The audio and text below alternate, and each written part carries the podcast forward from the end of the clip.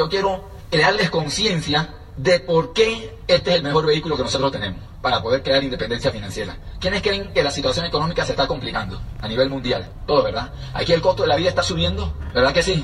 Para mí hoy día es clave hacer entender a la gente que la situación se va a complicar. Y es posible que ustedes hayan leído un libro que se llama esto, Queremos que sea rico, de Donald Trump y Robert Kiyosaki. Y ellos en ese libro hacen un llamado urgente a la gente a que tomen conciencia y que se pongan a hacer algo diferente a lo que estamos haciendo. Quiero que ustedes hoy entiendan a qué clase social ustedes pertenecen.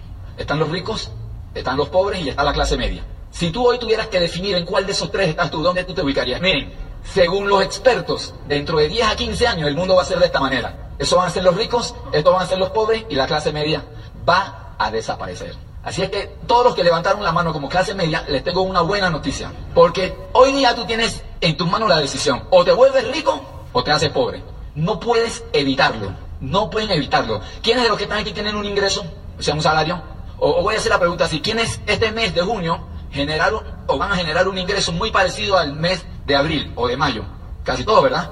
Ahora, ¿quiénes están de acuerdo conmigo que con el ingreso que tú tienes este mes, tú no puedes comprar las mismas cosas que comprabas el mes pasado? ¿Verdad que sí? O sea que sin darnos cuenta, este mes nosotros somos más pobres que el mes anterior. ¿Y qué tú crees que va a pasar en julio? O en agosto, o en septiembre. Tú vas a irte volviendo más pobre cada día. Y no te va, ¿y sabes qué? ¿Cuál es el problema? Que no nos estamos dando cuenta. Nos estamos quejando de la situación, pero no nos estamos dando cuenta. ¿Por qué? Porque si tú te comparas con la gente que está al lado tuyo y tú fueras el único que estuvieras cayendo financieramente, tú te das cuenta. Porque ves la diferencia entre la gente que te rodea y tú.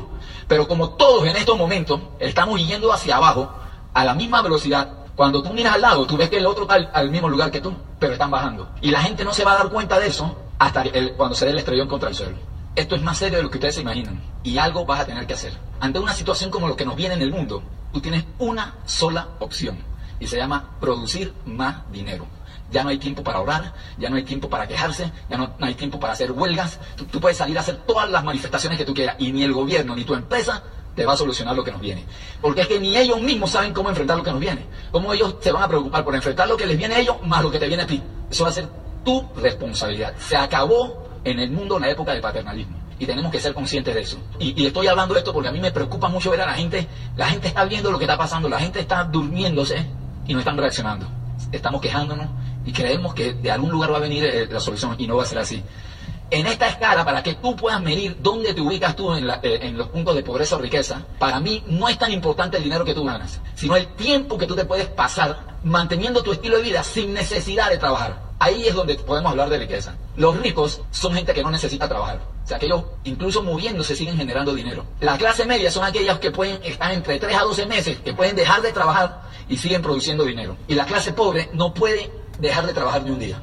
Pero hay una adicional, que son aquellas personas que no solo no, no pueden dejar de trabajar, sino que necesitan dinero de otras personas para poder seguir viviendo. Por ejemplo, nuestros padres trabajaron toda la vida, hoy ellos ya no trabajan y generan un ingreso por la jubilación, ¿verdad? Pero si ellos necesitan, además de su jubilación, dinero de sus hijos, dinero de otras personas para vivir, increíblemente, no importa en qué estatus social esté, increíblemente, después de toda una vida de trabajo, están en ese grupo. Porque el día que tú le dejas de dar dinero, no pueden vivir. Entonces, ahora viendo eso, hazte una pregunta. ¿Dónde estoy ubicado yo? Y miren lo que les voy a decir. Yo no sé si aquí hay ingenieros, si aquí hay abogados, si aquí hay gente con, con ingresos arriba de los 10 mil dólares. Yo no sé si aquí hay gente con estatus social. Miren, hoy día, nada de eso importa. Miren la pregunta esta. Si hoy no pudiera seguir trabajando por despido, por quiebra, por enfermedad, traslado de país, renuncia o muerte, ¿cuántos meses más tú puedes mantener tu estilo de vida sin necesidad de salir a buscar un trabajo?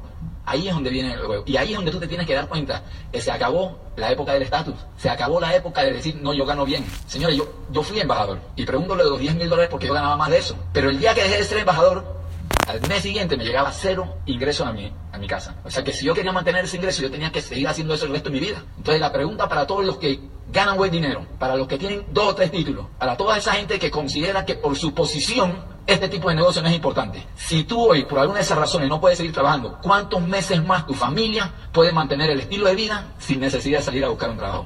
Ahí es donde te tienes que ubicar. No es en cuánto ganas, sino en cuánto tiempo puedes vivir sin necesidad de hacer lo que estás haciendo. O sea, quienes aquí pueden pasarse un año sin trabajar y mantener su estilo de vida? Sigan pagando sus cuentas, sigan pagando sus su hipotecas, sigan pagando. Seis meses, tres meses, un mes, miren eso. O sea, ese tiempo es lo que te distancia a ti de tu vida actual a tu quiebra, ese tiempo. Así que es importante que reacciones. A veces nos distraemos con eso de los ingresos y no nos damos cuenta es el tipo de ingreso y la importancia. Tenemos dos tipos de ingresos, que el lineal es aquel que no importa cuánto tú te esfuerces, si quieres seguirlo ganando vas a tener que trabajar. ¿Hay algún odontólogo aquí? ¿Ganas bien como, como odontóloga? Más o menos. Tú eres zurdo o derecha. Si tú pierdes este dedo, ¿qué pasa con tu ingreso? Mira a qué distancia estás tú de la quiebra o de perder todo. Un accidente tonto. Eso pasa, ¿verdad? Perder un dedo. Lo que pasa es que a veces creemos que a nosotros no nos pasa. Entonces, cambiemos de nuestra mente la idea de producir dinero. Lo que tenemos es que aprender a producir tiempo. Y para eso es importante que entiendas que existe el ingreso residual y que es aquel que tú realizas un esfuerzo de una manera correcta y te va a generar ingreso de por vida. Que después de construirlo, si tú quieres, puedes dejar de trabajar y el dinero sigue llegando. ¿Qué está ahí? Están los bienes inmuebles para alquiler, eh, convertirse en un franquiciador, no comprar una franquicia, sino tú ser el franquiciador, o cualquier negocio que esté sistematizado para que funcione y produzca dinero sin la presencia del dueño. En mi caso, este es el área que yo decidí tomar. Yo entendí en un momento dado de mi vida, si yo me había metido en un problema y quería salir de él, yo tenía que cambiar mi mentalidad, porque si me mantenía con la misma mentalidad, no podía salir del problema que esa mentalidad me había metido. Y tuve que hacer cambios radicales e inminentes, aunque me dolieran. Porque la diferencia entre un adulto y un adulto responsable es que el adulto hace lo que le gusta hacer y el adulto responsable hace lo que tiene que hacer cuando lo tiene que hacer, aunque no le guste hacerlo. Y esa es una decisión o es un desafío que ustedes van a tener que enfrentar. O me quedo haciendo lo que me gusta hacer en la vida o hago lo que tengo que hacer aunque no me guste hacerlo. Y el momento de empezar a hacerlo es ahora. Yo no sé si algún, si tú te has sentido así en tu vida alguna vez, alguna vez. Que no tienes idea para dónde vas. Yo me he sentido así muchas veces, eso no es malo. Lo malo es quedarte ahí pensando para dónde cojo toda la vida, ¿verdad? Y yo te voy a decir una cosa, mira. Imagínate que tú estás en un océano, medio océano, ahogándote. Y pasa alguien y te lanza un salvavidas. ¿Tú qué haces? ¿Qué hacen ustedes? A ver. Lo agarran, ¿verdad? Ahora, si el salvavidas es cuadrado y a ti te gustan los salvavidas redondos, ¿tú qué haces? Ustedes se ríen, ¿verdad? Se ríen. Pero en estos momentos yo estoy seguro que la mayoría de los que estamos aquí nos estamos ahogando financieramente. Y ha llegado alguien con un salvavidas y te lo ha lanzado y tú estás diciendo, ay, pero que esos productos no me gustan. Mira, lógico, te reíste de la situación esa del ejemplo que yo puse, pero es exactamente la misma situación que estás viviendo ahora. Estás cuestionando el salvavidas y es el único. Y si tú te aferras a ese salvavidas en medio océano y viene alguien y te lo trata de robar, ¿tú qué haces? Pero increíblemente, este salvavidas que te vas, no solo a salvar tu vida financiera, sino un montón de cosas de tu vida, te la va a salvar. Increíblemente, viene alguien allá afuera y te hace un comentario y tú te lo dejas robar. ¿Por qué, si ustedes mismos entienden que uno debe aferrarse al salvavidas y no dejárselo robar, por qué se dejan?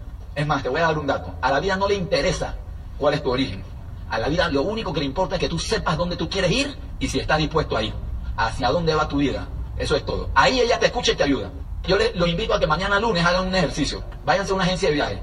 Siéntense en la agencia de viaje con el que vende los boletos y díganle, yo quiero un pasaje. Y mírenle la cara a ella cuando ella te pregunta, ¿para dónde? Y tú le digas, no sé. Mírenle la cara. Y eso les da risa a ustedes. Pero la pregunta que yo les voy a hacer hoy es, el boleto de tu vida que tú estás comprando, ¿hacia dónde va? ¿Tiene un destino? Eso no te causa risa, ¿verdad?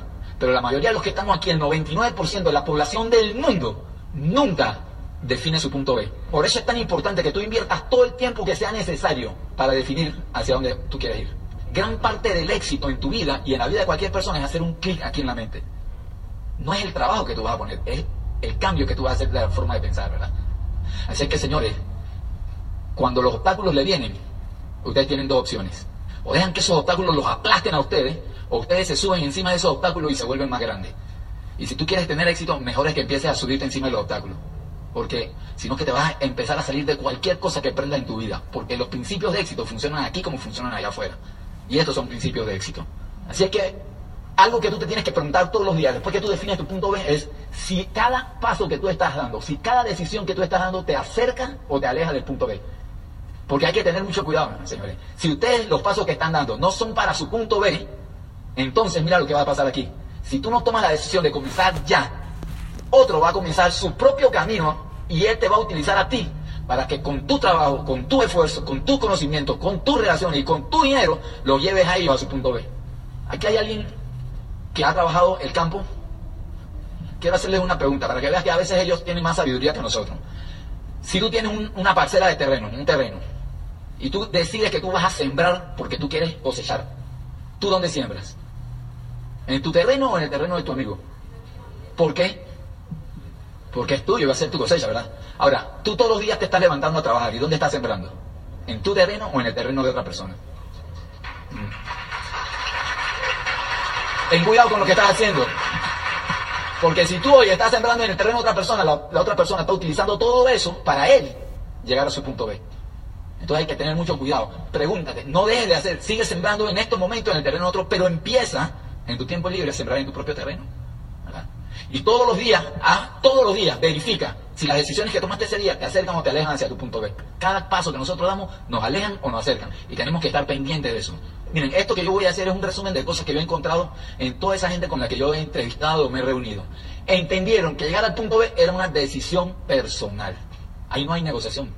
O lo decides tú o alguien va a decidir por ti. Y normalmente cuando alguien decide por ti, no es lo que tú quieres. Entendieron que el precio para llegar al punto B no es negociable. No lo puedes negociar. Tercero, decisión de ellos, interna de ellos. ¿Te vas a quedar en el punto A o aceptas el desafío de iniciar tu camino hacia el punto B? Yo no sé qué tú quieres de la vida, pero si hay algo que tú quieres que todavía no has podido lograr, mejor es que empieces a trabajar, porque no va a llegar del cielo. No es solo entrando al club, es aprendiendo a hacer el juego, a jugar el juego, ¿verdad? ¿Y por qué? Bueno, porque ella tiene las estrategias, las herramientas y las actividades diseñadas específicamente para llevarte de A a B, de la manera más rápida. ¿Cuál es el secreto de todo esto que yo les he hablado?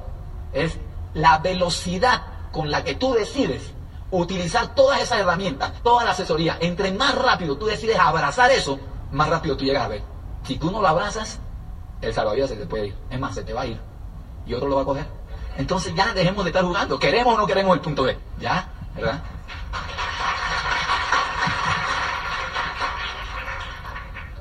Si lo que